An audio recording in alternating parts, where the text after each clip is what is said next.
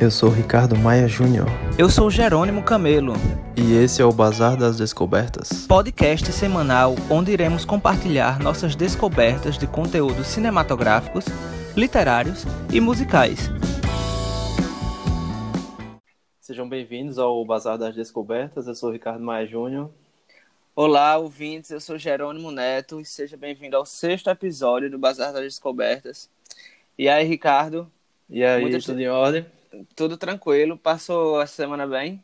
Passei, muitas, passei. Muitas descobertas aí? Sim, com certeza. E pois você? é. Também. Passei uma semana aí bem agitado, na verdade. Acho que movido por essa agitação que eu vou indicar coisas assim bem pra cima. Bem Entendi. animadas. Boa ideia. Você vai indicar um filme, é? Isso, um filme e um single. E um single. Qual filme, Ricardo? É o filme Relatos Selvagens. Eu amo de, esse filme. De 2014. Ele é comédia e thriller, né? Os estilos. Sim. Tá disponível aí no Google Play Filmes.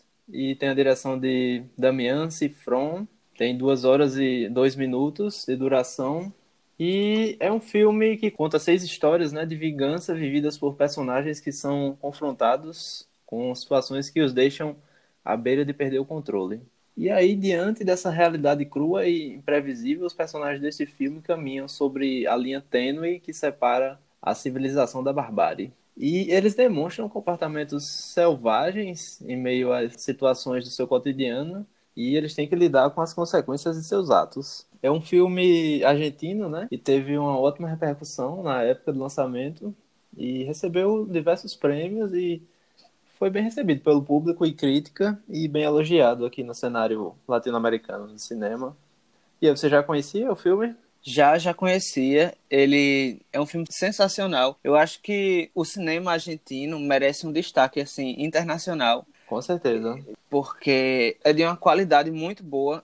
E até então, Relatos Selvagens é o filme argentino que eu mais gostei, assim, e considero o melhor filme argentino que já assisti até agora. Também, também. Dos meus preferidos. Pois é, e ele é um filme autodescritivo, né? O, o título já diz, são relatos... Pois é, sel... relatos selvagens. selvagens. Bastante interessante. E o diretor, ele traz esses seis contos, né? Seis histórias dentro do filme e cada história tem, tem sua peculiaridade, né? Sua revolta, né? O que causa revolta no personagem, aquela sede de vingança ou muitas vezes uma, uma raiva, né? Momentânea que leva eles a, a ter essa, esse comportamento selvagem. E o interessante é que o diretor utiliza assim de temas sociais e, e até cotidianos do nosso do nosso do nosso dia a dia, por exemplo, uns relatos envolvem a questão do bullying, né? Outro, isso, outros isso. relatos a questão do, do casamento, dos ciúmes, né? Pois é, assim, as injustiças sociais também, né? As, injustiças sociais. É, coisas é, como os órgãos públicos tentando se aproveitar aí, ou cobrando do cidadão, né? Infrações e tudo. Nos explorando, né? É, explorando. Também entra a questão da desigualdade social. Sim, Enfim, sim. eu acho muito interessante. Pois é como o diretor trabalha isso nesse filme de uma forma assim bastante crua nesse olhar da realidade. Mostra a natureza humana cruamente, né? E, Exato. E, e... reagindo de forma abrupta mesmo, né? É, reagindo de forma selvagem. Exato. E até onde onde podemos chegar, né? Com nossa raiva, talvez. Pois é, pois é. E eu acho que é nesse ponto de, de mostrar uma realidade crua que nossas indicações de filmes se coincidem. Novamente, né? Como sempre. Pois é, é verdade. E eu vou indicar, Ricardo, o filme Pichote, A Lei do Mais Fraco, de 1980. Eita. Não sei se você já ouviu falar. Já, já, com certeza. É um filme nacional dirigido pelo Hector Babenco, que é o mesmo diretor do, do conhecidíssimo filme Carandiru, né? Sim, verdade. E esse filme é um longa do gênero de drama inspirado no livro Infância dos Mortos, escrito pelo José Louzeiro. Assim como Carandiru, né? Porque Carandiru é, é inspirado no, fio, no livro do Drauzio Varela. Isso, verdade. E o, o Pichote é um filme que foi gravado nos estados de São Paulo e Rio de Janeiro. Relata a história de crianças de ruas que têm vivência em centros de detenções para menores, contato com o tráfico de drogas e prostituição mostra uma visão muito cruel da realidade vivida por elas. E esse filme, ele traz uma estética assim meio como é que eu posso explicar? Meio urbano, apocalíptico, uma coisa meio, meio Mad Max, sabe? Ou o Exterminador Entendi, do Futuro. Sim, meio distópica, assim, né? Exato. Só que essa estética é aplicada mais na maquiagem e no figurino. Entendi. E acompanha o, o protagonista, denominado por Pichote, e suas andanças ao lado de alguns companheiros de vivências. Esse filme, Ricardo, ele denuncia o tratamento das crianças em centros de reeducação, o tratamento por parte das autoridades e o olhar social de marginalização. Antes de, de assistir Pichote, eu achava que o filme Cidade de Deus, que é bastante conhecido, né? Sim, sim. Eu achava que ele mostrava a infância brasileira mais próxima da realidade. Mas Pichote superou esse olhar de, de proximidade com a realidade, exibindo como a vivência dessas pessoas, dessas crianças, né, de rua. Sim, sim, entendi. É, é mais difícil, gore, crua, quase impossível e fatal na maioria das vezes. Tais dificuldades são relatadas por temas como um fácil acesso infantil à prostituição, o tráfico e uso de drogas e como elas são marginalizadas desde muito cedo. Toda vez que falo sobre esse filme, Ricardo, eu lembro de uma cena muito marcante para mim, onde os protagonistas estão sentados assim em cima de uma pedra, no rio, numa praia no Rio de Janeiro, e a personagem Lilica, que é uma das protagonistas, questiona: "O que é que pode esperar uma bicha da vida?" E o Pichote responde: "Nada, né, Lilica? Logo em seguida, a Lilica canta a música Força Estranha, do Caetano Veloso. Lembro que, assistindo isso, me emocionei ao ver essa cena, né? Imagino. De tão, é. de tão impactante que ela é. Foi o primeiro filme que vi esse ano e sem dúvida tá no, tá no meu ranking de filmes favoritos, justamente por estampar de forma tão crua um tema que é necessário e pouco discutido. E vale lembrar que esse filme tem 40 anos. Ele é de 1980, né? Pois é, verdade.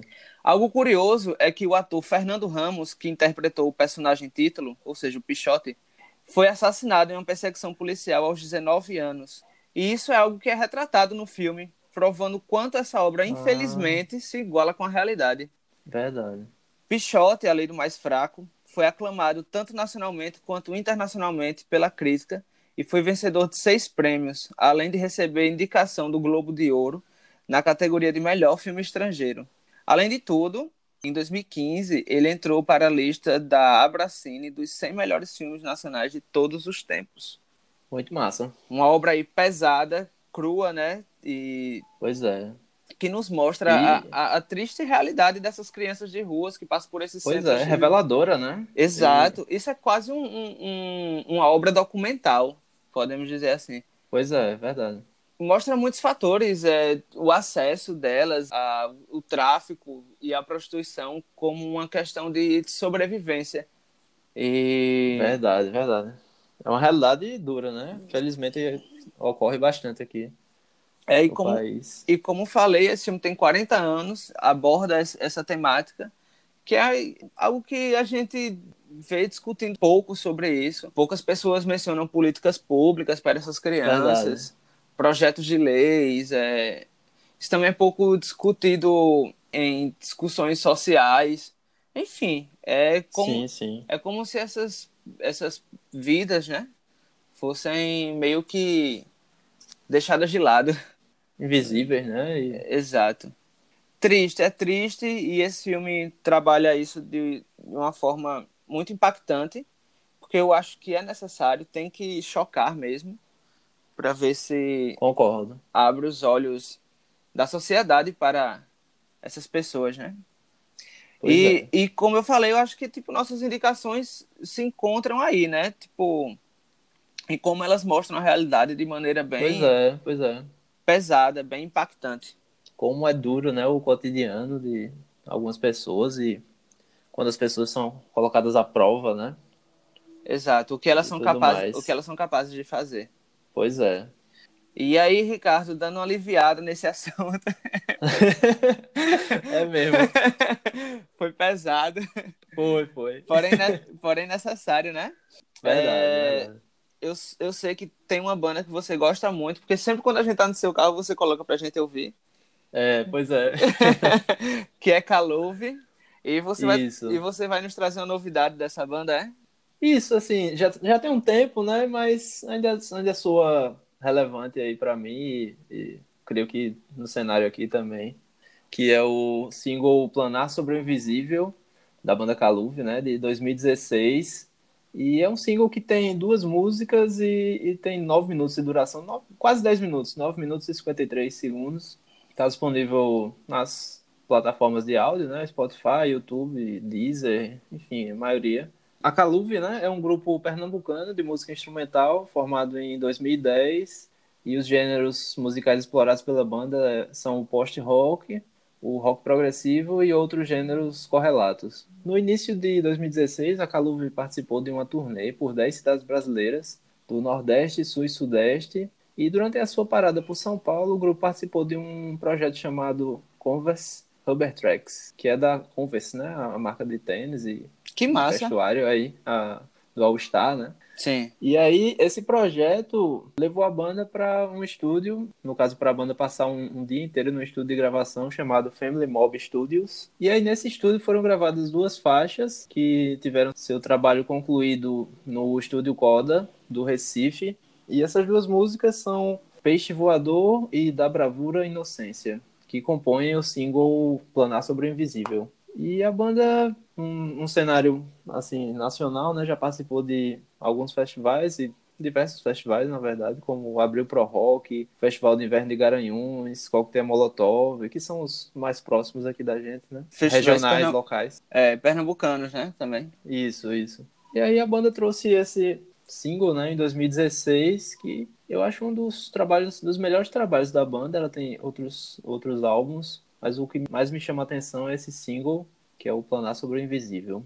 É, eu sei que você curte bastante essa banda justamente pelo que falei, né? Você sempre coloca pra pois tocar. É. sempre coloca pra tocar no carro. E é muito massa. Verdade. Assisti um show do Caluve, acho que foi em 2018, no Festival Hacienda. Sim, sim. E foi muito marcante, é uma banda muito massa. Tem uma, uma pegada meio psicodélica, né? Sim, sim, psicodélica, rock, né? Um pouco de rock também progressivo. Exato.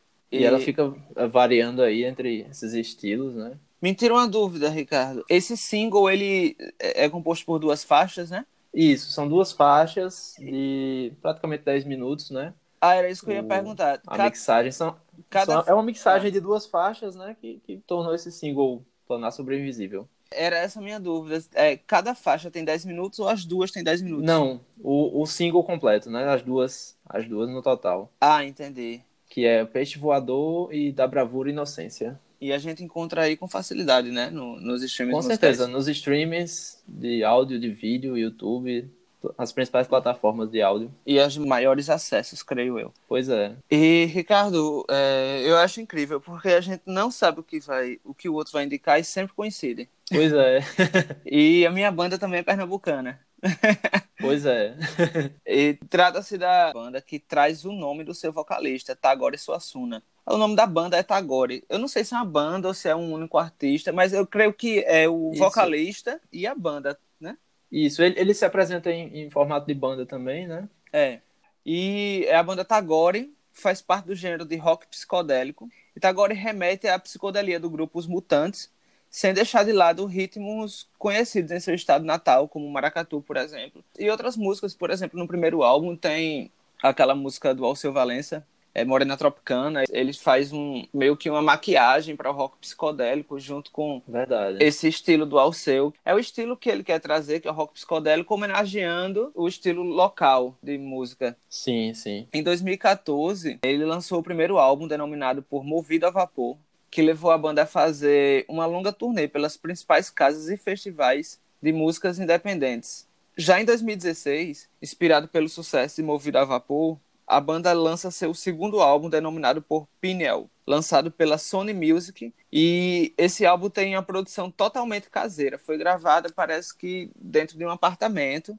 Num... Muito massa. Eu, eu adoro esse álbum. É muito massa. Eu tava ouvindo ele agora, inclusive. Antes de gra gravar esse podcast. Eu também tava ouvindo a Caluve. Foi? É pra dar, um, pra dar um, uma inspiração. Já entrar no clima. Pois é. é.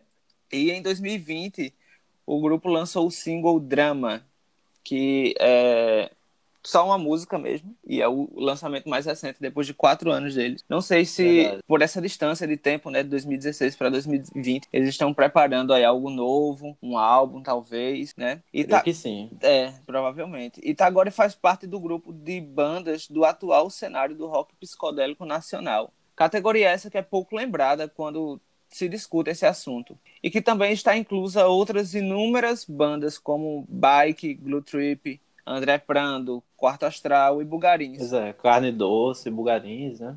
Isso, toda, todos essa, esses grupos estão inclusos dentro dessa bolha de rock psicodélico nacional atual. Sim, né? eu lembrei de outra, outra banda também bem interessante, que é o My Magical Glowing Lens.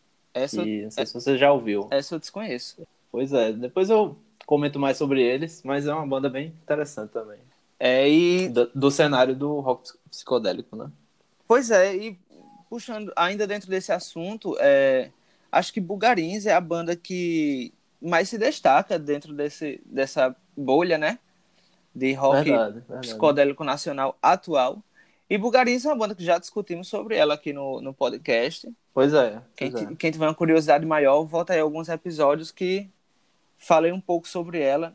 Inclusive, o segundo álbum do, de Tagore conta com a participação de alguns dos músicos de Bugarins.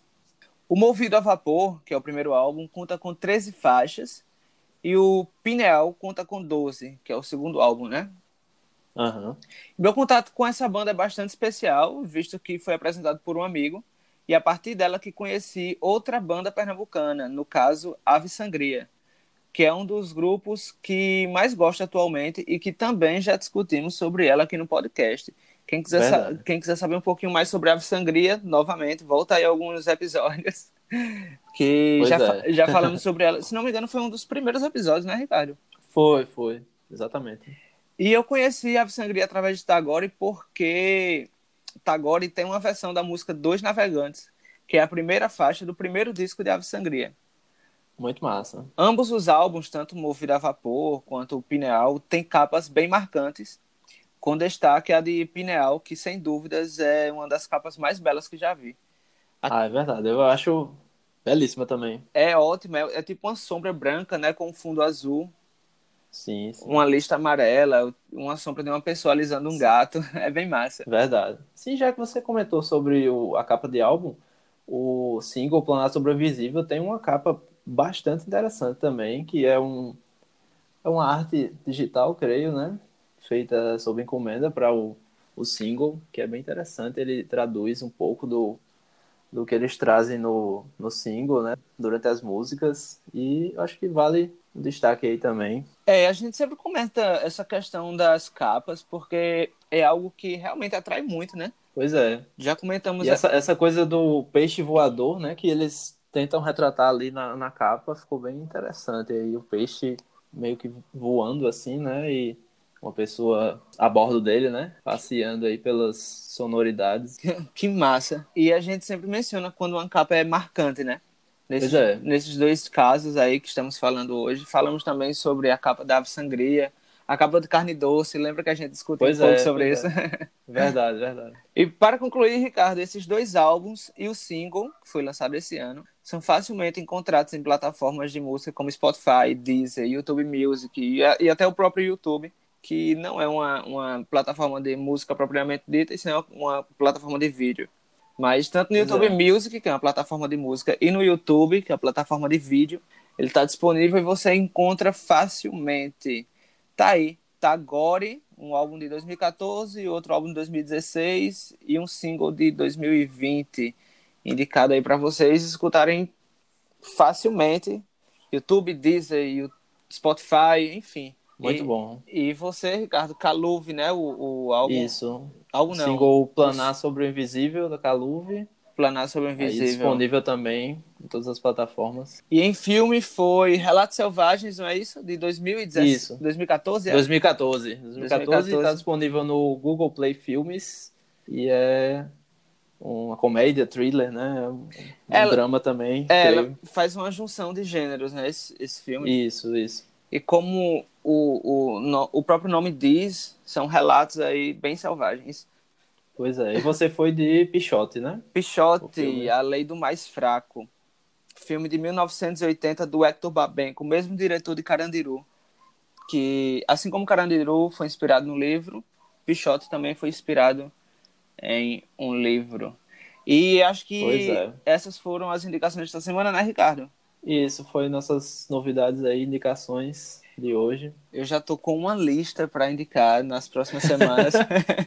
Eu também já tenho aí minha lista e, e algumas indicações já. uma lista de pautas assim, porque é. Muita coisa que a gente vê e a gente tenta reorganizar assim apenas dois por semana e sobra muita coisa e essa lista Pois é, só, pois é. só vai aumentando cada vez mais.